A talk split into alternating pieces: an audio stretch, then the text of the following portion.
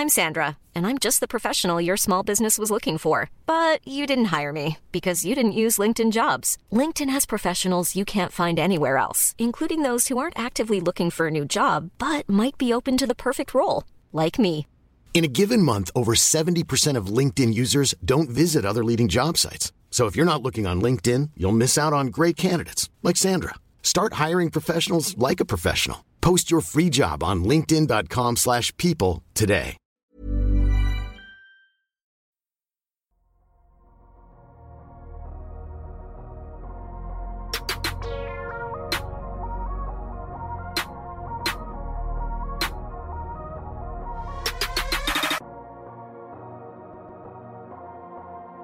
Salut à tous, bienvenue dans l'épisode 208 du podcast d'un Kebdo. Très heureux de vous retrouver pour un nouvel épisode du podcast malgré cette période de suspension de la ligue qui dure. Et qui dure, c'est toujours Ben. Alors, cette semaine, on a réuni ce que j'appelle la, la technocratie de l'équipe d'un Kebdo. On a tout d'abord Madiane. Comment ça va? Ah, ça va très bien et toi? Ça va très très bien. J'espère que tu es prêt en, à en référer à ton supérieur hiérarchique, notre directeur des impôts, Tom. Comment ça va? ça va bien. Je me remets pas de ce surnom, mais ça va, ça va bien.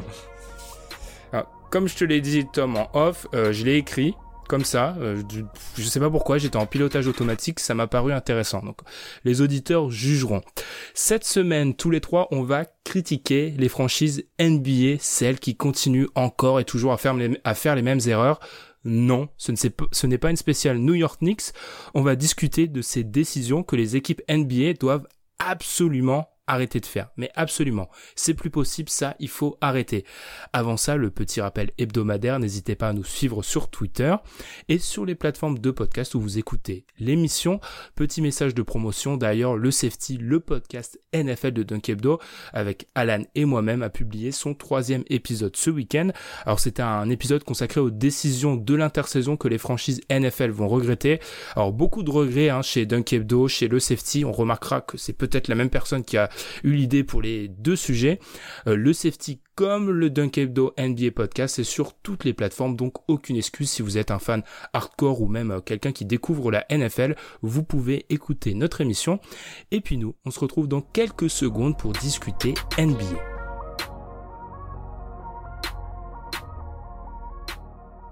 La NBA est une ligue où tout le monde se copie, on le répète, on le répète, on le dit, dans pratiquement tous nos épisodes, je pense.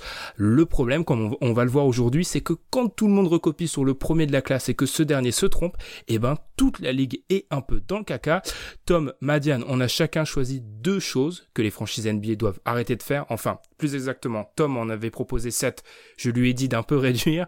Moi, je me suis dit, Madiane, Tom, deux orateurs qui, voilà, qui, qui parlent, qui, qui sont fleuves et qui sont déterminés dans leurs arguments.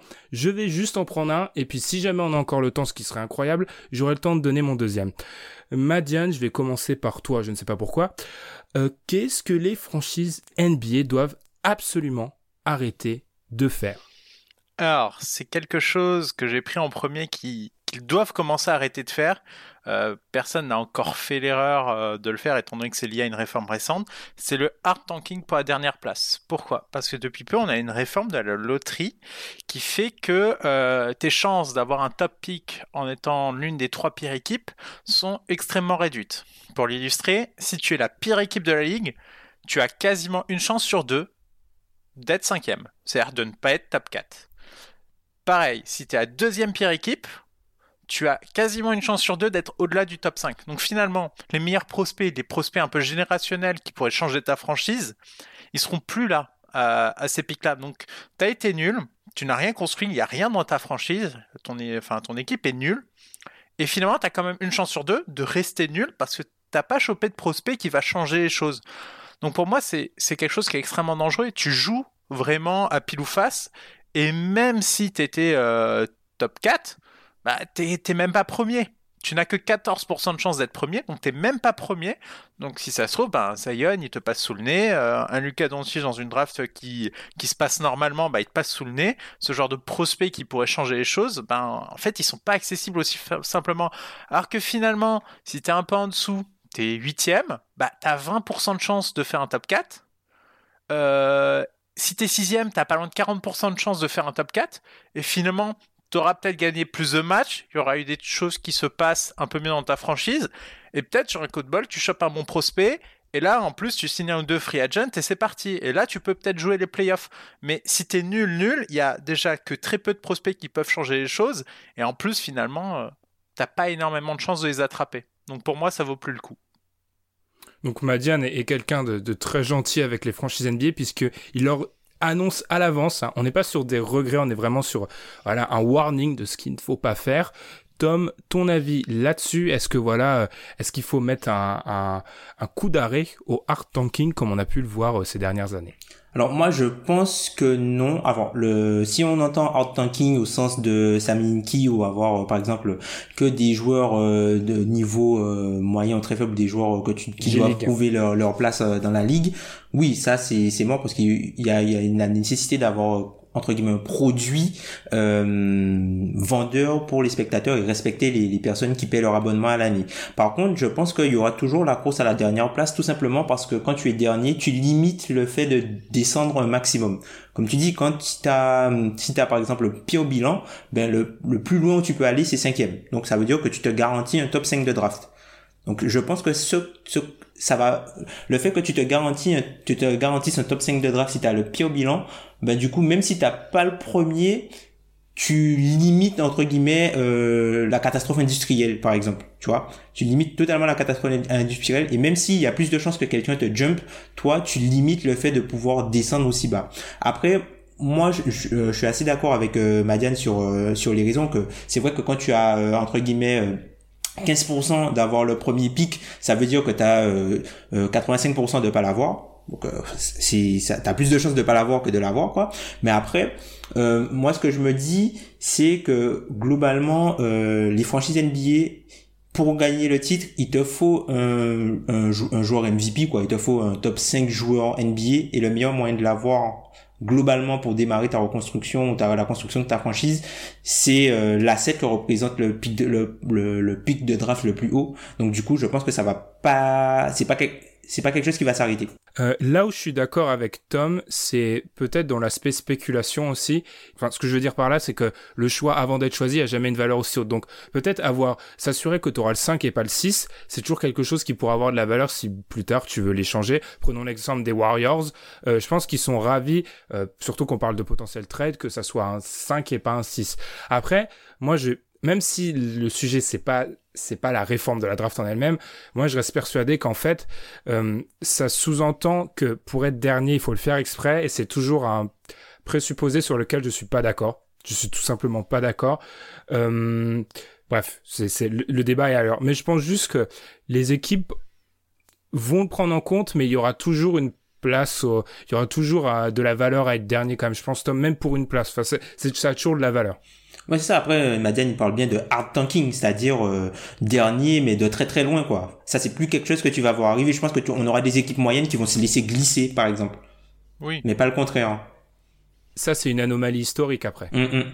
Après, je pense que le, la, la, la, loterie a aussi biaisé, enfin la loterie qui s'est déroulée, c'est la loterie Zion par exemple, je pense qu'elle a aussi biaisé euh, l'impact, je pense, de la réforme, puisque ce qui s'est passé dans cette loterie-là, c'est un coup de dé. C'est pas quelque chose qui, euh, si on rejoue la loterie sans ce scénario-là 100 fois, enfin la loterie sans fois, c'est pas sûr que ce soit le même scénario qui soit qui soit sorti avec euh, Memphis et les Pelicans, et les Pelicans qui ont les choix 1 et 2 alors qu'ils étaient 8e et, et, et 7e quoi. Mais ça arrivera plus souvent. C'est ça mm. qui est important. C'est effectivement, logiquement, les positions risquent quand même de, de rester conservées. Si tu es à pire équipe de la ligue, tu as quand même plus de chances que les autres.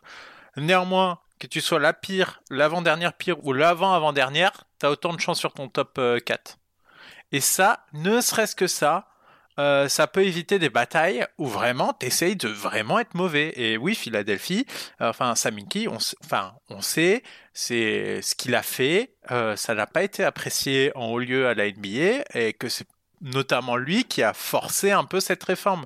Mais moi, je vais aller plus loin. Euh, qu'est-ce que Phoenix a été nul pendant beaucoup de saisons? Est-ce qu'ils se sont vraiment améliorés à travers la loterie? Alors ok, ils ont drafté pas super bien en permanence. C'est surtout ça en fait, c'est qu'ils ont rajouté les bons choix.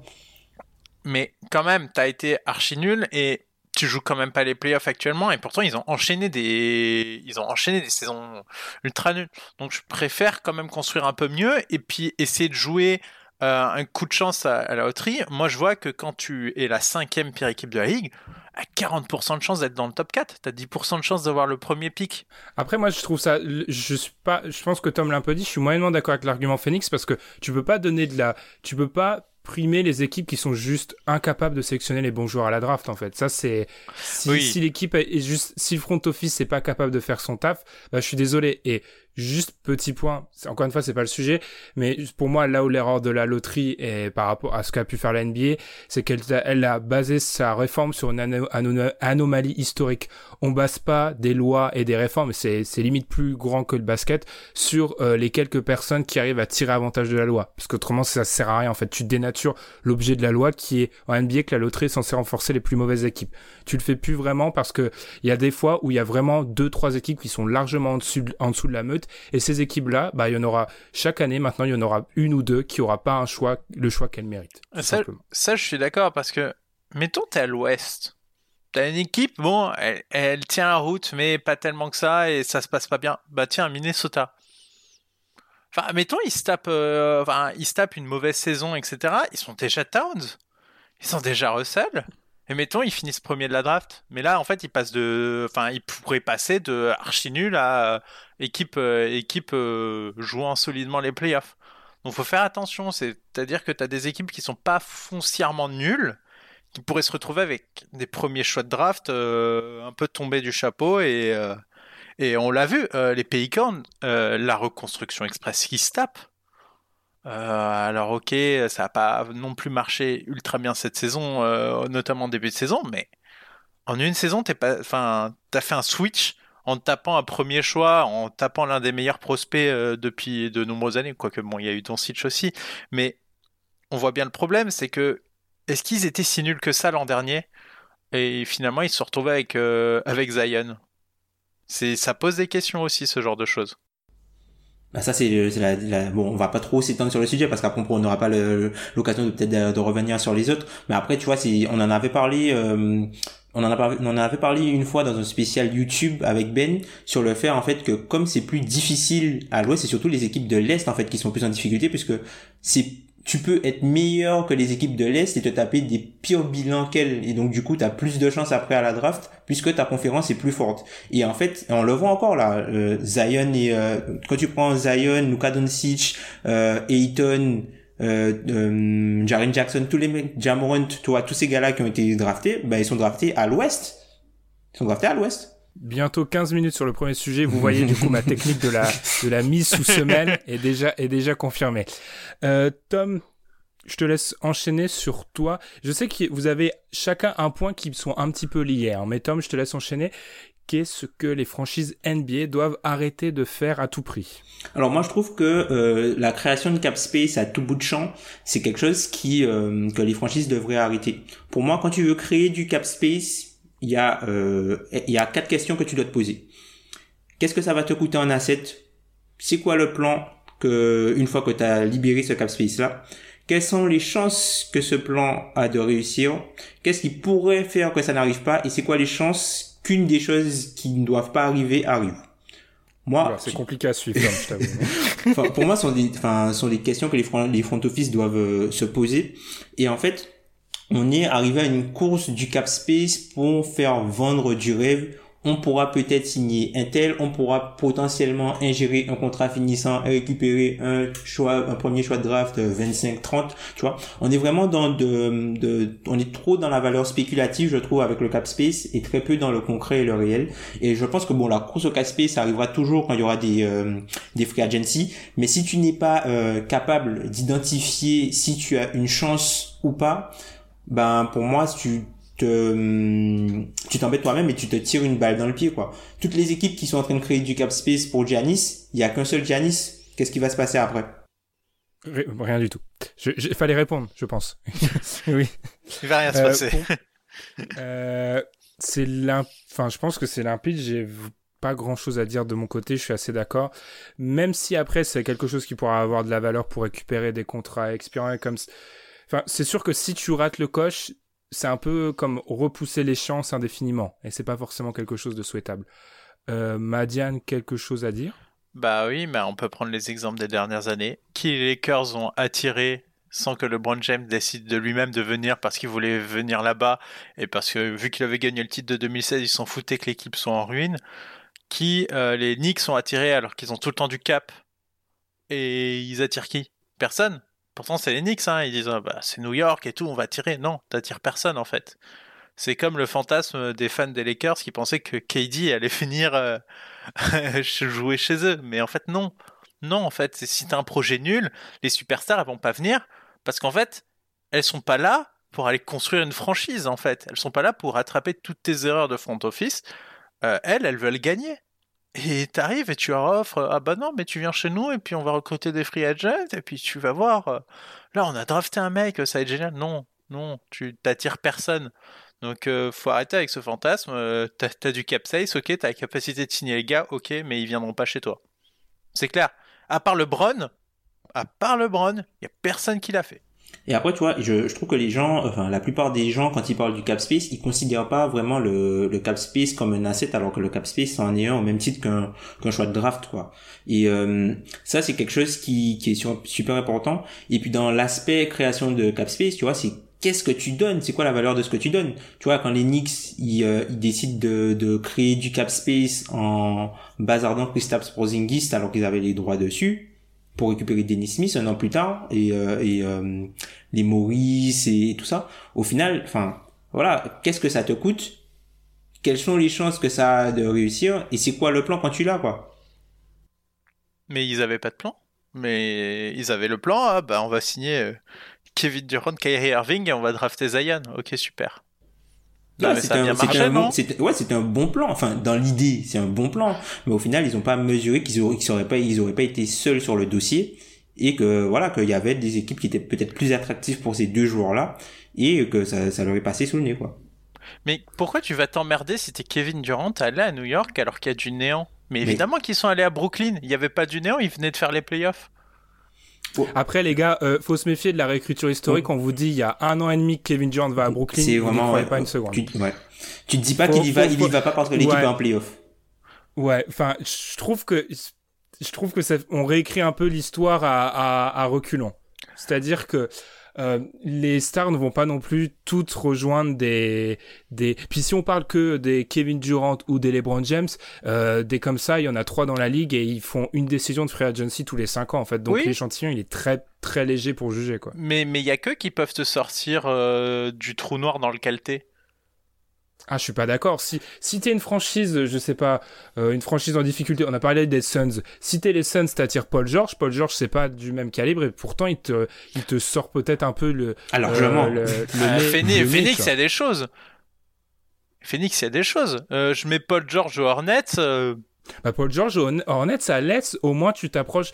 Tu, tu, vas en playoff, tu tu vas en playoff, mais tu fais pas grand chose après. T'as Paul George à l'est, tu vas en playoff. Ouais, mais mais déjà c'est c'est une petite première victoire, tu vois. Enfin, juger, moi je trouve que juger sur les 4-5 meilleurs joueurs de la ligue, en fait, c'est des mecs qui sont tellement peu. Enfin, on reprend notre DH20. On vous... Allez, petit placement de profit. Euh, on vous invite à aller l'écouter.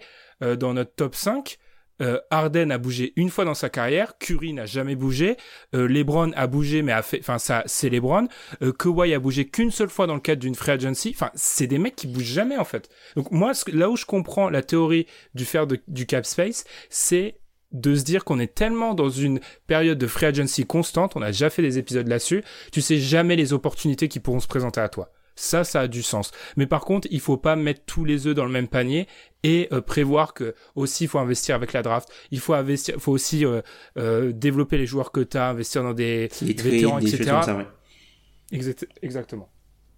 Rien à rajouter. Je vois le calme était plat comme un, dans un désert euh, de l'Arizona justement.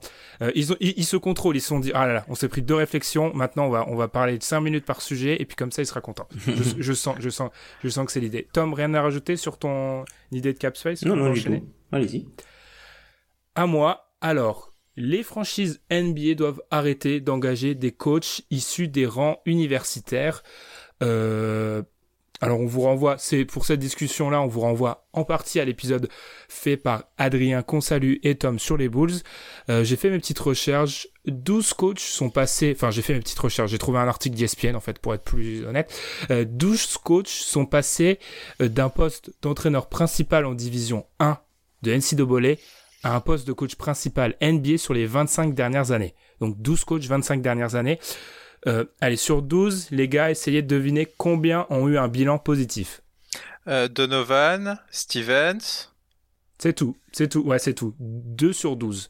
2 sur 12. Alors, certes, euh, c'est souvent des coachs qui atterrissent pas dans des, dans des situations faciles, type Hoiberg, etc. Après, moi, je pense qu'on est sur des coachs où, tout d'abord, il y a un trou tel entre universitaire et professionnel. Enfin, c'est presque pratiquement pas le même job, donc ce serait extrêmement difficile. Je sais pas, Dogberg, il y a peut-être un petit côté dogmatique de ces coachs-là. Quand ils sont jeunes, quand ils sont vieux, euh, enfin, je veux dire, quand un coach a, depuis la Seconde Guerre mondiale, il est en NCAA, forcément, il va arriver en NBA. Enfin, enfin, il va falloir contacter les pas de la... Ouais, il va contacter les pas de la plus proche parce que, enfin, c'est un choc pas possible pour lui. Et puis voilà, je pense que le fait est que euh, c'est deux mondes qui s'éloignent de plus en plus et il faut arrêter de tenter ce, mariage-là parce qu'il ne marche pas vraiment, je pense. À vous de me dire ce que vous en pensez. Et je reviendrai peut-être après sur le cas de Billy Donovan et Brad Stevens en expliquant pourquoi, selon moi, eux ont marché. Parce que l'environnement joue beaucoup. Ouais. Euh, moi, moi je, reprends, euh, je reprends un peu l'un des échecs, je pense, les plus violents. C'est comme celui de, des Cavaliers cette année.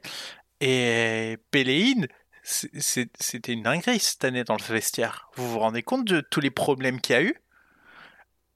Avec les trucs qui sont sortis, ou un curl vers le panier, il appelait ça un ours polaire. Mais en fait, c'était pas un autre même métier. Et c'est ce qu'ils disaient les joueurs, c'est que il essaye de leur apprendre des choses, mais tel à des joueurs universitaires, alors qu'ils sont là pour jouer en NBA et essayer de gagner des matchs. Alors ok, il y a peut-être des joueurs qui manquent de fondamentaux, surtout chez les Cavs, mais c'est c'est tu peux pas en fait t'es pas là pour faire de la post formation t'es là pour jouer en NBA et en fait mmh, c'était ça le truc. c'est que le mec faisait enfin le mec je, suis sûr est très bon en post formation c'est les mecs qui sortent du lycée il faut les former à être des basketteurs euh, professionnels etc pourquoi pas? Mais euh, mais ça ne peut pas marcher. Et euh, et franchement cette année au cas ça doit servir de leçon à tout le monde. Enfin le mec je suis sûr qu'il est pas mauvais mais pas coach pas dans un contexte pas dans un contexte comme ça pas avec des pas avec des professionnels qui ont autant d'années de carrière qui ont déjà des qui ont déjà des des, des choses prouvées quoi et mais des joueurs ont, gagné le, titre. niveau. Ouais c'est des joueurs qui ont connu le haut niveau. Tu vas pas leur tu vas pas reprendre le tu vas tu vas pas prendre un, coach de débutant pour coacher des mecs de aller de Ligue 1 tu vois. Ça n'existe pas enfin le niveau le niveau de détail est différent et, on va attendre de toi que tu fasses attention à d'autres choses que euh, voilà euh, il faut euh, se mettre en telle position pour faire la passe tu vois enfin des trucs comme ça.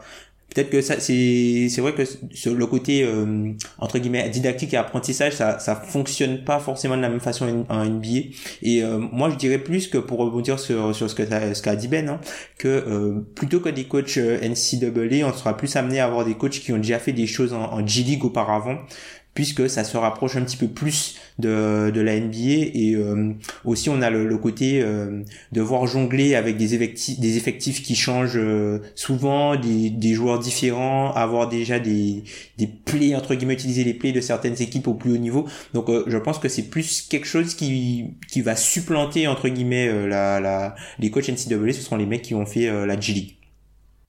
Je vais mettre ton point G-League entre parenthèses, parce que j'allais en parler à la, toute fin. C'est vrai que je suis d'accord. Je suis d'accord. Euh, en fait, moi, j'ai tout simplement l'impression qu'on demande pas les mêmes choses au, job. Et là, je vais faire un mea culpa euh, général également après, le roi du teasing. Euh, l'aspect, et quand j'ai vraiment réfléchi à cette question, l'aspect tenir un vestiaire en NBA, il est tellement plus important qu'en NCAA parce que, en gros, en, en NCAA, euh, il faut pas il faut pas se mentir, les coachs euh, du rang d'un Mike Krzyzewski ou d'un John Calipari, c'est pratiquement c'est des c'est des barons dans leur dans leur euh, dans leur programme, c'est-à-dire qu'en gros, si un joueur leur pose problème, ils vont ils vont le jarter, ils vont ils vont le suspendre et puis voilà. Enfin, on sait que ça se passe comme ça. En NBA, c'est déjà une ligue de joueurs. Euh, si un joueur te pose problème et que c'est la star de ton équipe, c'est le coach qui saute c'est pas le joueur en question. C'est pour ça, moi, que je pense que euh, du côté des... Et c'est pour ça, ça explique une chose que j'ai jamais compris et maintenant qui a du sens selon moi. C'est pour ça, je pense que les les franchises NBA, d'ailleurs je vais parler de la G-League maintenant du coup, les franchises NBA se portent toujours vers un, vers un type de coach. Parce que je m'explique. Si euh, tu pars du principe que la NCAA c'est aléatoire, les assistants, pareil, hashtag Brian Shaw et Luke Walton. Euh, on semble encore un peu frileux. Tom a raison sur la G-League, mais j'ai l'impression qu'on est un peu frileux de ce côté-là. Tu retires David Blatt, qui selon moi a pas fait un mauvais job, mais a explosé les chances euh, des coachs euh, venus d'Europe pour pas mal d'années. Bah les, les options, il y en a plus beaucoup. Les options, c'est reprendre le cycle des anciens coachs et te dire que eux au moins ils arriveront à tenir un vestiaire, parce que tenir un vestiaire, c'est le plus important. Je veux dire, euh, mal joué comme le peut le faire un coach NCAA euh, comme peut le faire certains anciens coachs, ça va, mais exploser un vestiaire, tu dois reconstruire un effectif. C'est terrible. Et c'est aussi pour ça, je pense que les anciens joueurs ont la cote. Parce que tu te dis, eux, ils vont savoir tenir un vestiaire. Hmm. C'est ils, ont, ils ont été de l'autre côté. Ils ont été de l'autre côté. Il y a aussi la notion de respect, euh, la notion de respect, et puis un peu euh, le côté entre guillemets real reconnu à jouer. C'est des mecs de humainement, ils vont savoir. Là où on regarde les échecs NCAA, c'est bien souvent humainement que les mecs sont mauvais. Hein. En fait, c'est comme tu l'as dit, Tom, c'est le rapport humain est différent et ils n'arrivent pas à le gérer. Ils n'arrivent pas à le gérer. Hmm. Totalement. Je valide le point je vous, laisse de marbre. Alors, je vais juste finir, parce qu'en fait, c'est moi qui parle beaucoup là. Euh, pourquoi, selon moi, Stevens et, Donovan ont marché? Alors déjà, Stevens, faut pas oublier qu'il arrive euh, du côté des Celtics dans l'ère après Pierce. Donc en fait, on garde sa première équipe, gagne 25 victoires, et ensuite, depuis, bah, la plus grosse star qu'il a eu, c'est Kyrie Irving. Je pense qu'il a un effectif qu'on peut à gros traits hein, rapprocher d'un effectif NCAA, donc c'est pour ça que ça marche. Quant à Donovan, alors ça a été un bouc émissaire pendant longtemps, mais lui, je pense qu'il a eu la chance de tomber sur une équipe où euh, c'était quand même difficile dans sa première version de mal les faire jouer. Ensuite, il a eu donné, donné les clés à Westbrook et ensuite il a CP3. Enfin, il a eu un, je pense, c'est un contexte pas, euh, favorable. Là où beaucoup n'en ont pas, donc tout simplement, bah, c'est pour ça que ça explose pour euh, pour beaucoup. Rien à rajouter? D'ailleurs, il a, il a il a été pas mal, il a été pas mal décrié d'ailleurs Donovan avant cette saison. Hein. Il était sur la sellette hein, avant cette saison de Donovan, hein, puisqu'on lui reprochait du coup de, le, manque de résultats entre guillemets. Et euh, bah là, il a eu une saison où euh, il a battu, enfin, il a fait mieux que les attentes quoi. Et euh, surtout qu'il a en fait une contrat aussi de Donovan, hein, il me semble. il a été prolongé, je crois. Et puis globalement, je pense que, enfin, tu me demandes, tu veux coacher pour quelle franchise, sans regarder, enfin, t'as un effectif à blanc. Tu choisis juste la franchise. OKC et Boston sont extrêmement hauts dans le classement. T'as des t'as des euh, propriétaires qui sont prêts à payer, t'as des front office que tu sais talentueux. C'est pas comme certains coachs universitaires, par exemple. Bah quand t'amènes un coach aux Cavs, oui, ça pose problème. Quand t'amènes un coach dans les Bulls des années 2010, oui, ça pose problème. Tu vois, enfin, voilà. Bah, mais il n'y a pas que ça, c'est, c'est, c'est, ouais, il y a un point, c'est les front office, quoi. Enfin, Heuberg, il arrive aux Bulls, on lui dit de jouer rapide, et puis on lui fait une intersaison, on lui ramènera Jean Rondo et Dwayne Wade. Il y a un moment, il y a aussi, euh, il y a aussi des front office mauvais avec des coachs qui arrivent de NCA, mais ça ne peut pas marcher en fait. Ça ne peut jamais marcher. Ce qui est bien, c'est que effectivement, euh, OKC a pas mal euh, eu de tumulte, mais Sam Presti c'est un excellent GM, Daniel c'est un excellent GM, ils font, ils font certes des erreurs, mais ils en font moins que les autres, et du coup, ils, ils ont mieux, je pense, structuré la franchise. Et c'est ça qui permet à ces coachs de se développer et peut-être de passer ce cap de l'adaptation. Mais d'ailleurs, j'ai parlé des bilans au début. Les bilans, c'est pas qu'ils sont un peu négatifs pour beaucoup, c'est des accidents industriels, la plupart. Hein. Donc, euh, ouais, donc euh, à, surveiller. À toi, Madiane, ton deuxième point. Qu'est-ce que les franchises NBA ne doivent plus faire dans l'avenir? C'est les prolongations de fin de contrat rookie en misant sur le entre guillemets potentiel.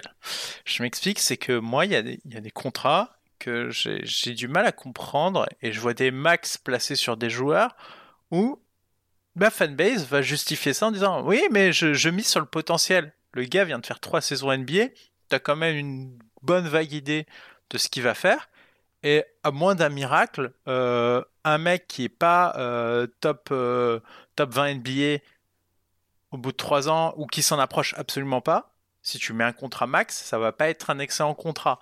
Euh, moi, j'ai des contrats. Le 146,5 sur 5 ans pour Wiggins, enfin, c'est pas un bon contrat, clairement. Euh, moi, je vois les, Mavericks, euh, on en discutait en off avec Tom, mais heureusement que ça se passe bien. Ils ont mis le max sur Porzingis qui sortait des croisés et d'une saison blanche à New York. Le gars fait 2m20, il s'est fait les croisés, ils ont posé le max.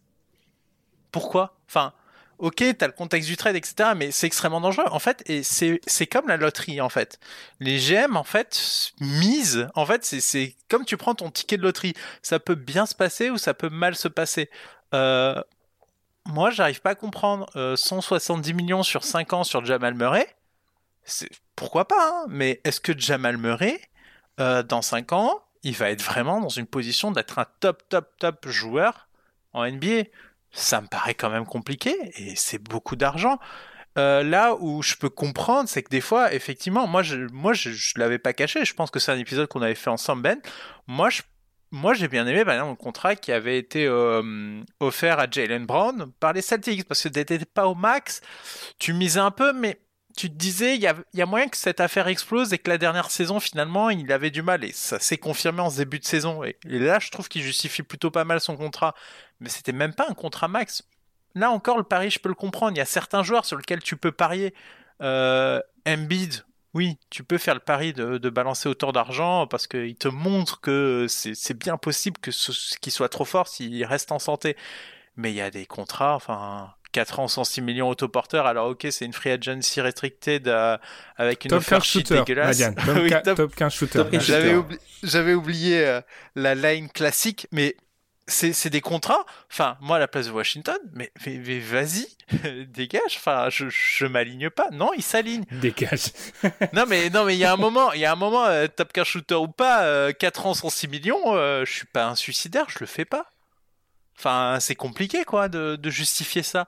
Et je trouve qu'on a pas mal de paris sur les fins de contrat rookie, que ce soit à travers la free agency ou même en amont, l'été d'avant, où tu peux discuter calmement ou jouer des contrats passés. Enfin, Tom, je vais te laisser réagir. En entendant Madiane, je me dis, est-ce que ton problème, Madiane, n'est pas plus avec l'idée du contrat max même que le fait de la poser sur des joueurs sur le potentiel? Parce que je pense que je peux te citer autant d'exemples de vétérans où ça a bien marché, euh, où ça a pas marché en fait. Donc est-ce que l'idée derrière c'est pas le, contrat max qui est plus problématique en fait?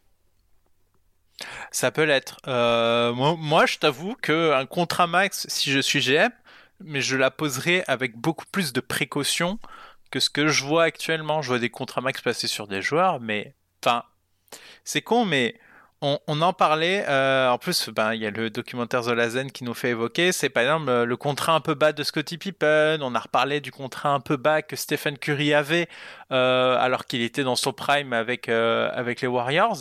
C'est en fait, finalement, la NBA, parfois, pour créer des dynasties, pour être très fort sur pas mal d'années, ça se joue parfois au bout contrat signé sur un joueur que, que tu payes parce que tout le monde a le même argent.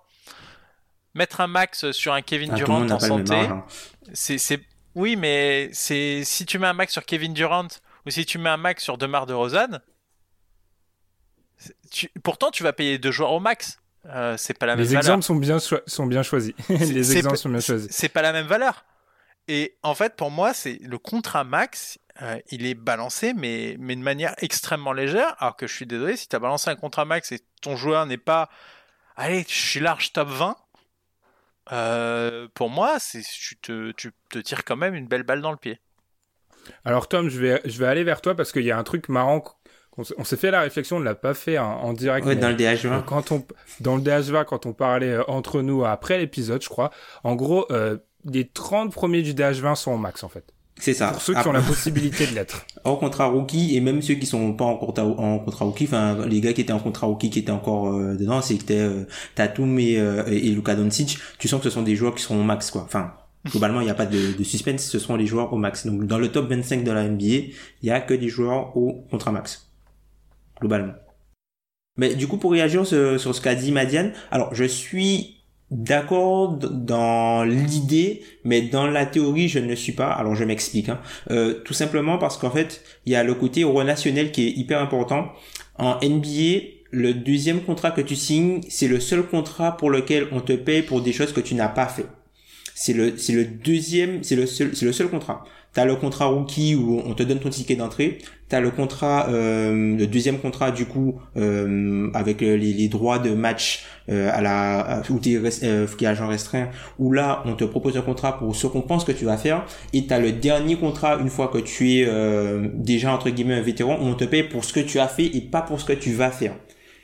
Et en fait, moi je trouve que c'est quelque chose qui est euh, hyper, c'est quelque chose qui a en termes de, de relationnel et en termes d'impact avec les joueurs, je pense que c'est quelque chose qui est hyper important parce que quand tu prends, t'as donné pas mal d'exemples, mais quand tu prends par exemple le cas de, de Gordon et Ward, Ward ils ont chipoté sur le contrat machin, quand ils voulaient le, garder, lui il est parti.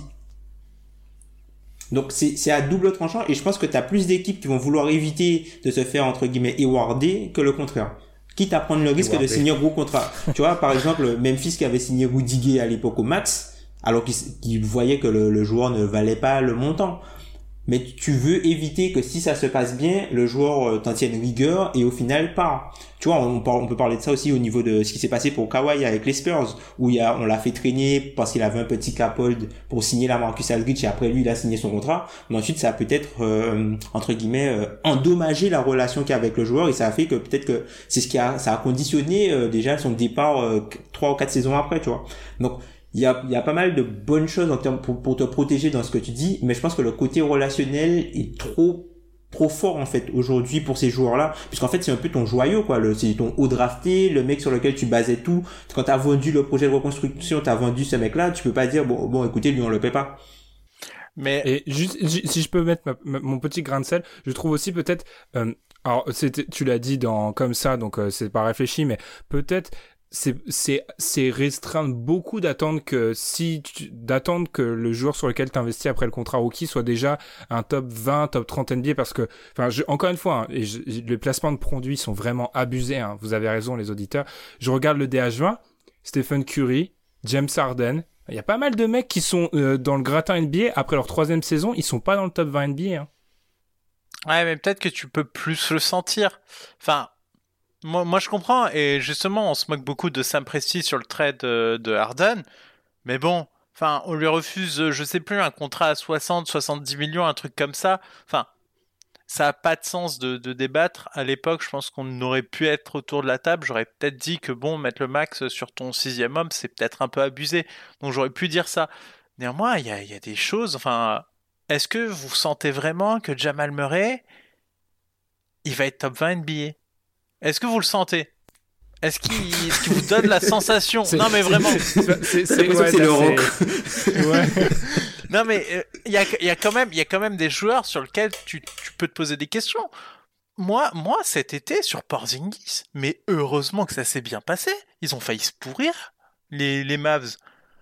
Le gars fait 2 mètres 20, il vient de se faire les croisés, t'as posé le max. Ah oui, potentiellement c'est un max Porzingis.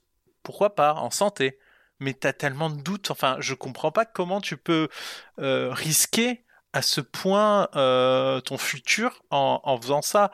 Euh, Wiggins, quand il signe, alors ok, il est prometteur, etc., mais tu sens qu'il y a un truc qui va pas.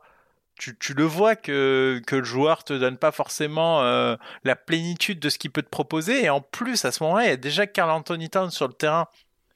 Le max... Là où je te trouve dur, c'est que, c'est que tu vas signer 4 mecs, hein. Ouais, c'est ça. Euh, si, moi, j'aurais plutôt, au lieu plutôt de dire top 20 billets, j'aurais plutôt dit, par exemple, si le gars, il a déjà été All-Star euh, au moins une ou deux fois, tu vois, par exemple. Ouais. Parce que, parce que concrètement, on prend les, allez, on prend les 5 dernières drafts. Tu resignes qui au contrat max? Towns, euh... Embiid, tu peux, Embiid, tu peux me dire qu'il y a les blessures? Bah, Embiid, Embiid, je te dis que je comprends plus. À la limite, parce que vraiment, le gars te montre qu'il est trop fort. Donc tu te, tu te dis que ça peut passer, enfin que s'il est en santé, euh, c'est ouf. Oui, évidemment que tu signes que très peu de gars, mais c'est le contrat max, hein.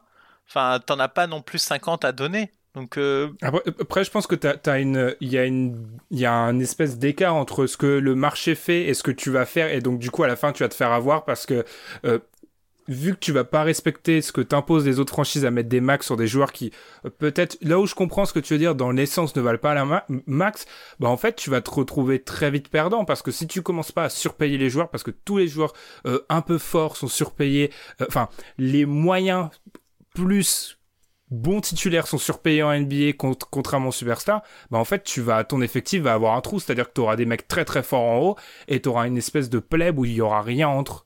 Enfin moi c'est la peur que j'ai si tu en fait tu restreins euh, les joueurs que tu que tu sélectionnes sans compter le fait que imagine que tu as sélectionné un mec top 5 à la draft, euh, c'est Andrew Wiggins, tu lui donnes pas de max, bah en fait tu as passé 4 ans à construire sur Andrew Wiggins et bah tu repars à zéro. Mais pourquoi tu enfin pourquoi tu Enfin, je vois pas pourquoi tu pourrais pas essayer d'avoir un peu moins que le gaz. Moi, je te dis, un, contrat à Jalen Brown, euh, moi, je te dis, moi, je pense vraiment que beaucoup de franchises auraient mis le max sur lui n'importe quand. Les Celtics sont négociés. Oui, mais ça dépend du marché. Enfin, c'est ça, c'est aussi, ça dépend du marché de l'offre et de la demande. Tu vois, par exemple, autoporteur, au moment où ils signent le contrat, t'as les Nets qui font des, des, c'était une hérésie. Oui, autoporteur, autoporteur, top tu vois, c'était une hérésie. Mais, parce que les, Nets, les Nets ont mis la même chose. Oui, tu sais qu'il vaut pas ça, certes. Bah, laisse les Nets se pourrir en fait, si tu laisses pas euh, les franchises qui font ça se pourrir, en fait, tu vas avoir systématiquement des franchises qui vont mettre des contrats abusés sur tes joueurs pour te forcer à matcher.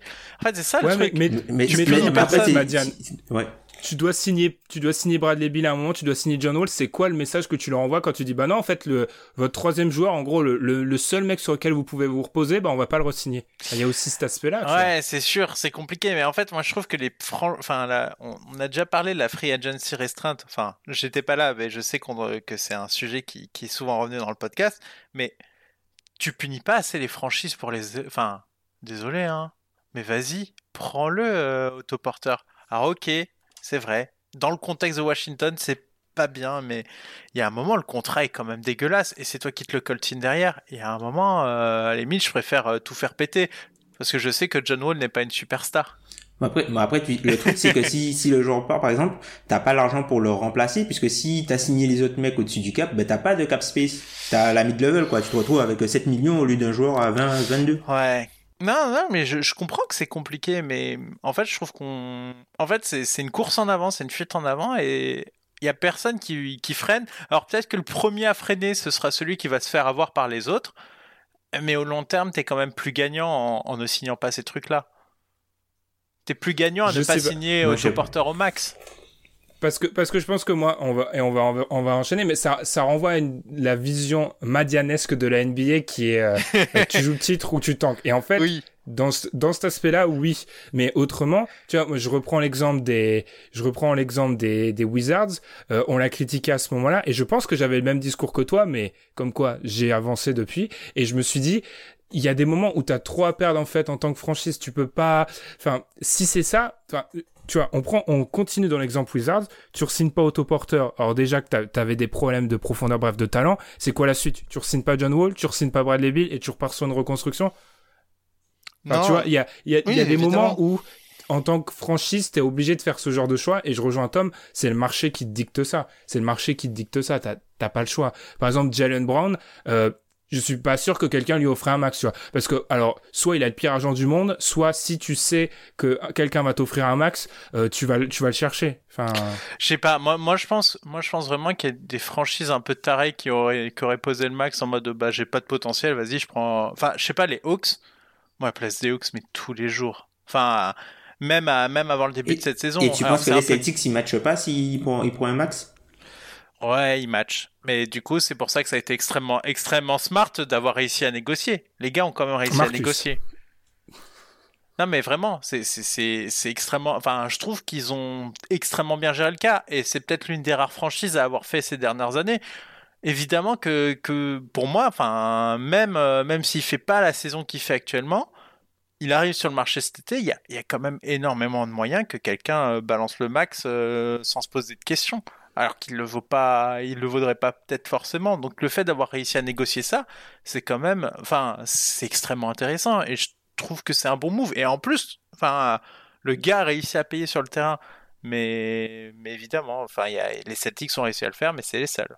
Tom, on va enchaîner. Je finirai juste. Alors, c'est pas, c'est juste que je trouve que ça se base énormément, c'est mon côté historien qui a les, les, les poils qui se hérissent, ça se base énormément sur la réécriture historique en mode ah mais on avait vu, ah mais on n'avait pas vu en fait. Alors que des fois on sait pas. Enfin, euh, euh, on, et on est les premiers à faire ce mea culpa là. Giannis, on, on sait pas il y a trois ans qu'il va devenir Giannis. Ah oui, Ce oui, Tu vois, Giannis. tu vois, les, tu vois, les, Mais même exemple- Ingram, hein. Ingram, Ouais. tu savais pas, hein. Par exemple, les Milwaukee, tu vois, là, peut-être qu'ils regrettent de ne pas avoir, de pas l'avoir signé 5 ans. Tom, et du coup, j'avais, j'avais raison, j'avais bien fait de me le garder sous la semelle, Tom. T'as 10 minutes pour ton, un peu, un peu plus, t'as 10 minutes pour ton dernier point. Qu'est-ce que les franchises NBA ne doivent faire? Euh, donner des rôles de décisionnaires majeurs à des anciennes joueurs de franchise alors qu'elles n'ont pas prouvé qu'elles auraient pu le faire. Ou du moins les, les mettre en position de prendre des décisions hyper importantes sans qu'il y ait personne qui les contrôle. On a vu euh, ces dernières années euh, ce qui s'est passé avec euh, Vlade Divac. Enfin, ses, ses premières transactions, c'est n'importe quoi, c'est une vraie blague.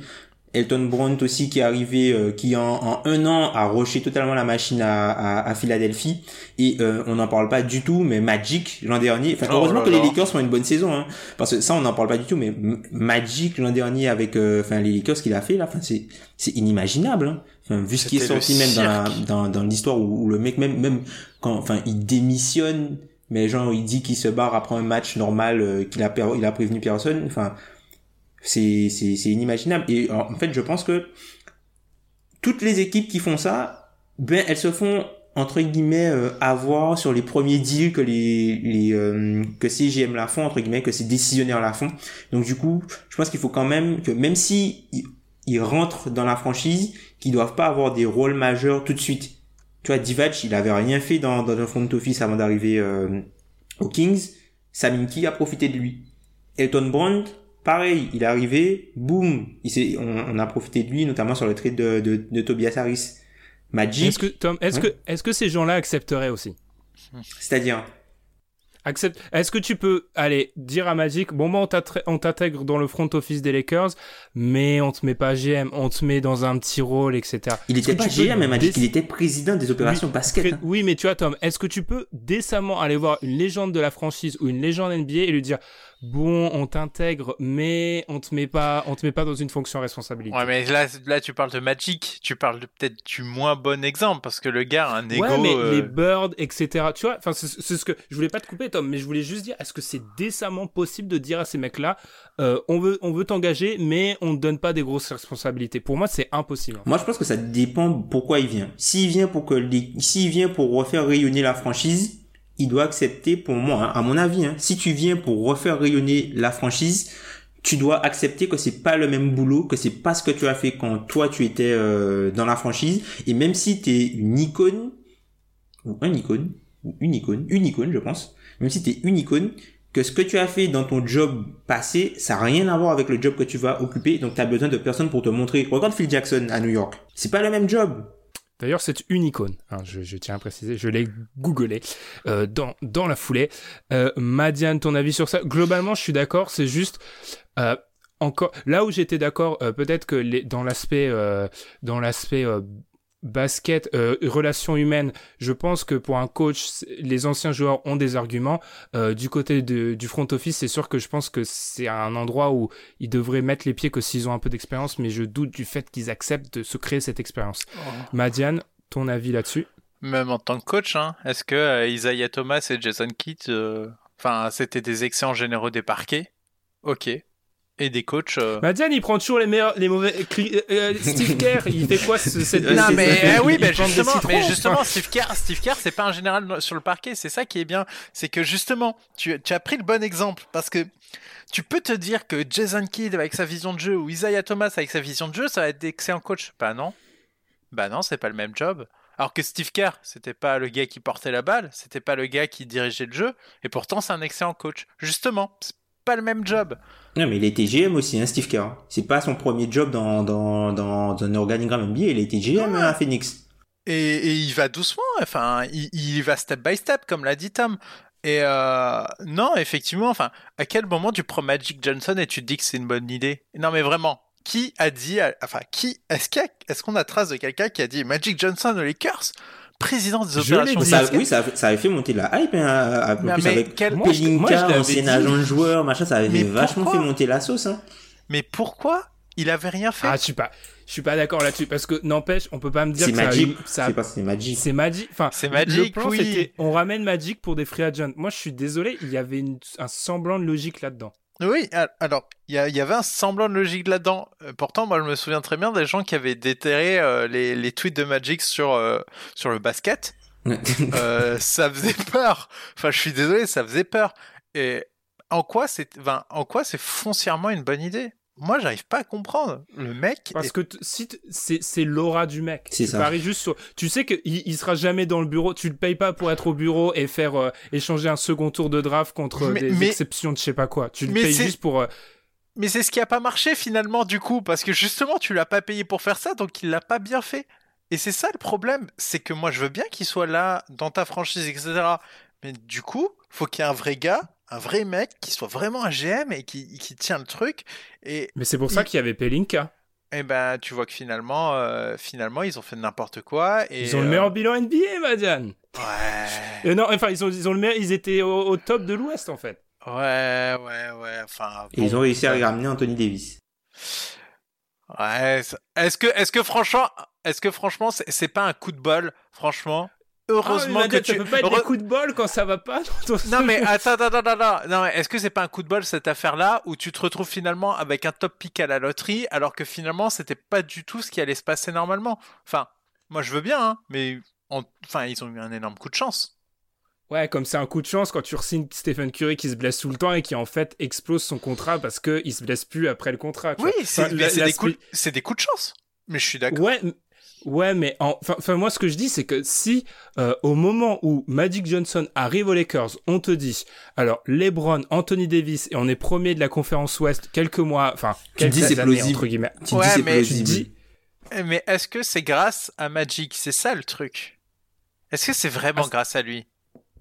Ah ça tu sais pas, mais en, en tout cas le mec qui était en poste quand ces, évén- ces événements-là sont arrivés, c'était lui. Ouais. Enfin, c'est la foule à poule. Euh, moi, par exemple, je suis très in- indulgent avec le bilan de Joe Dumars, mais moi, je vais, tu vas en avoir d'autres qui vont me dire, ah non, mais Joe Dumars, euh, c'est la draft de Milicic, c'est n'importe quoi, etc. La foule à poule. Est-ce que vraiment les avoir foutus là, est-ce que ça t'a vraiment aidé Est-ce que ce sont leurs décisions qui ont fait en sorte que tu te retrouves dans cette si bonne position à un moment de ton histoire? Franchement, parfois, t'as quand même des gemmes qui arrivent au bon moment, au bon endroit et ça se passe bien. Mais après, euh, après, euh, oui, moi je veux bien, moi je veux bien discuter. Mais Magic, tu sais qu'il va être comme ça, tu sais qu'il va monopoliser le truc et, euh, et qu'il a un ego surdimensionné, donc tu peux pas l'intégrer sans lui filer les pleins pouvoirs. Mais est-ce qu'il en a les compétences? Moi, je trouve que c'est risqué. Je vois pas pourquoi tu lui filerais. Au nom de quoi? C'est un excellent meneur? Est-ce que c'est un excellent GM Oui, mais tu vois, ça, c'est c'est ça, le truc, c'est-à-dire que pour moi, hein, Magic, c'est pas, c'est pas gênant en fait qui, qui reviennent, c'est juste que lui donner les pleins pouvoirs comme ça sur un boulot différent, enfin, pour moi, c'était pas, pour moi, c'était pas quelque chose de logique. Alors oui, ils ont parlé d'aller lui faire faire des formations directement à New York avec des experts du salarié. Je sais pas si vous vous souvenez de ça. Je sais pas si vous vous souvenez de ça, parce qu'il y avait, il y, avait ça qui avait été mentionné, euh, comme quoi il devait aller euh, faire des formations avec des capologistes pour comprendre comment fonctionne le salarié cap, machin, nanana. Et au final, euh, voilà quoi. Bon, il ramène entre guillemets LeBron pour, enfin, pour moi, LeBron il a choisi Los Angeles et du coup les Lakers, mais il a pas choisi les Lakers. Pour moi, hein. Il a plus choisi Los Angeles et les Lakers. Donc du coup, il ramène LeBron, mais ensuite, qu'est-ce qui se passe? Rajon Rondo, euh, Bisley, euh, euh, Magis, qui est peut-être la moins mauvaise signature qu'ils avaient faite.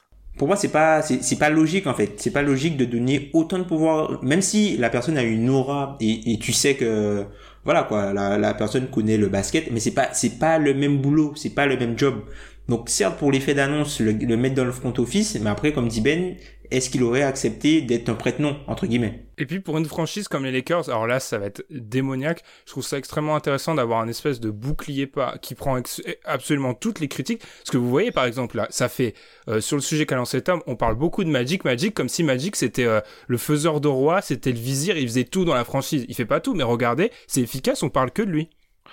Ouais, certes, mais vu les dossiers qui sont sortis sur comment ça s'est passé pendant son arrivée aux Lakers. Il y a quand même eu des trucs très chauds avec les employés, des moments à la draft où visiblement c'était n'importe quoi, où, il écoute, où ils ont écouté visiblement personne et ils ont fait ce qu'ils voulaient. Enfin, il y a quand même eu euh, des choses qui sont sorties. Je crois que c'est The Athletic qui avait sorti ça. Ouais, comme quoi, ouais, ils avaient choisi, euh, ouais, les mecs, ils, avaient fait leur board, et puis eux, ils ont dit, euh, ils ont vu un mec une fois. Je crois que c'était Kuzma, non? Ils avaient vu un mec une fois? Non, non, mais ils avaient une bonne idée, et eux, ils ont drafté n'importe quoi. Je, je sais plus. Après, des, des, des, front office, enfin, encore une fois, je pense qu'on a plus d'informations parce que c'est les Lakers, ça sort, et des front office euh, qui sont avec des dirigeants qui sont un peu euh, euh, têtus, je pense que c'est la chose la moins surprenante. Enfin, c'est facile ah à oui, ils, ont, NBA, quoi. Ils, ils, ont drafté ouais. Maurice Wagner alors que tout le monde leur disait que c'était une connerie.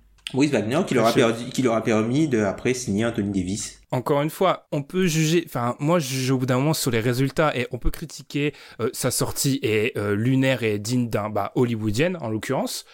Mais euh, en gros, euh, on l'avait, on m'avait vendu l'arrivée de Magic comme on va attirer des superstars. Ils ont attiré deux des cinq meilleurs joueurs, deux des sept meilleurs joueurs de la ligue. Donc au bout d'un moment, que demande le peuple? Rien d'autre. Ah mais là je suis pas d'accord. Là je suis pas d'accord parce qu'il y a la notion de contexte. A la notion de contexte. Que Magic, pour moi, hein, que Magic soit là ou pas, LeBron il signe aux Lakers et Anthony Davis il avait en trade. Pour moi ça change rien. Comme j'ai dit à Madiane, ça s'est passé alors que Magic Johnson était était était euh, était présent était était président si c'est ça je te dis que ah bah, je, je, te, je suis capable de prouver que telle équipe avec tel coach ou avec tel joueur gagne quand même c'est c'est de la enfin tu vois c'est de la projection et en l'occurrence Magic était là le bonhomme le la bonne personne au bon moment. Est-ce que c'est lui qui a fait ça? Bien sûr je suis pas je suis dans mon rôle d'avocat du diable je suis pas je suis persuadé que non. Mais c'était la personne qui était là à ce moment-là. Donc lui retirer tout le crédit je trouve ça enfin c'est il, il, a, il a rempli sa tâche. Oui, mais c'est ce que je te disais, c'est tu ne sais pas si, euh, si c'est lui le facteur décisif, comme tu ne sais pas si, euh, j'avais pris l'exemple de Joe Dumars, que c'est lui le facteur décisif des Pistons euh, en 2004. Tu ne sais pas.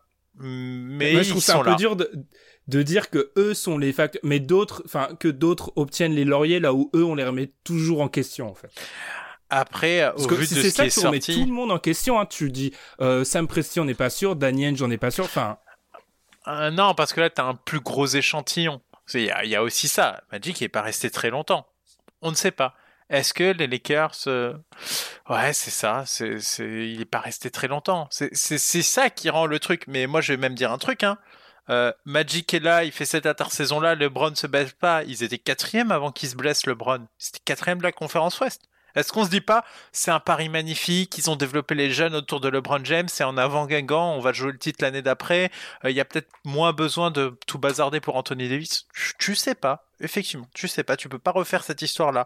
Donc évidemment, euh, on peut pas euh, juger aussi durement Magic Johnson. Après, euh, les doutes sont extrêmement permis au vu notamment de ce qui est sorti après son départ. Après son départ, il y a tout le monde qui a craché dessus. C'est un point quand même à, à, bien prendre en considération. Il a quand même choqué tout le staff des Lakers.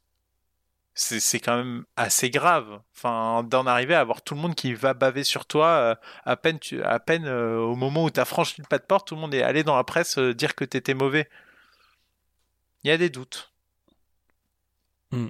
Eh ben, vu qu'on ne peut pas trancher le débat, on demandera à nos auditeurs de le trancher dans les dans les commentaires suite euh, dans les commentaires surtout sur Twitter compte qu'on vous invite à suivre euh, suite à, à ce débat autour autour de Magic qui nous a on nous reproche souvent d'être des euh, en, encéphalogrammes plats bah là en l'occurrence sur la fin de l'épisode ça y allait ça y allait Mais, mais pas que la fin.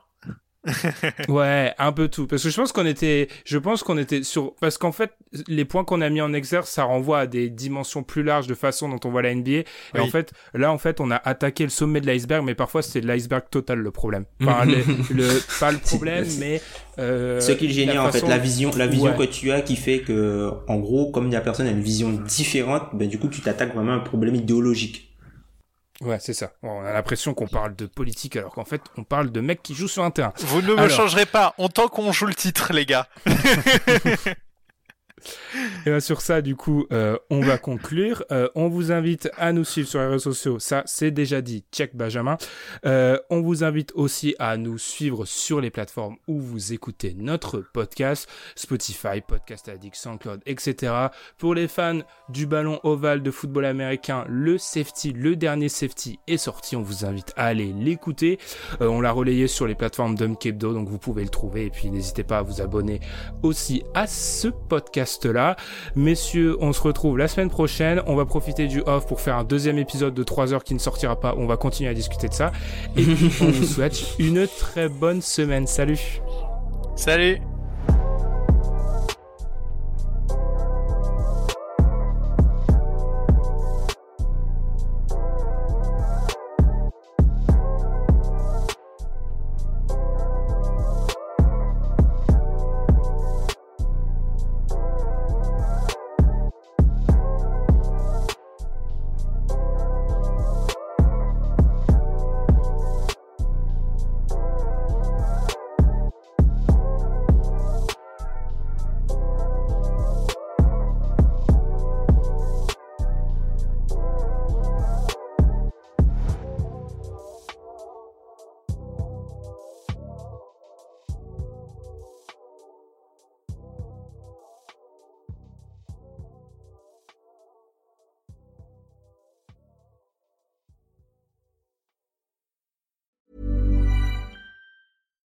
Deserves the best, and there's no better place to shop for Mother's Day than Whole Foods Market. They're your destination for unbeatable savings, from premium gifts to show-stopping flowers and irresistible desserts. Start by saving 33% with Prime on all body care and candles. Then get a 15-stem bunch of tulips for just $9.99 each with Prime. Round out Mom's menu with festive rosé, irresistible berry chantilly cake, and more special treats. Come celebrate Mother's Day at Whole Foods Market.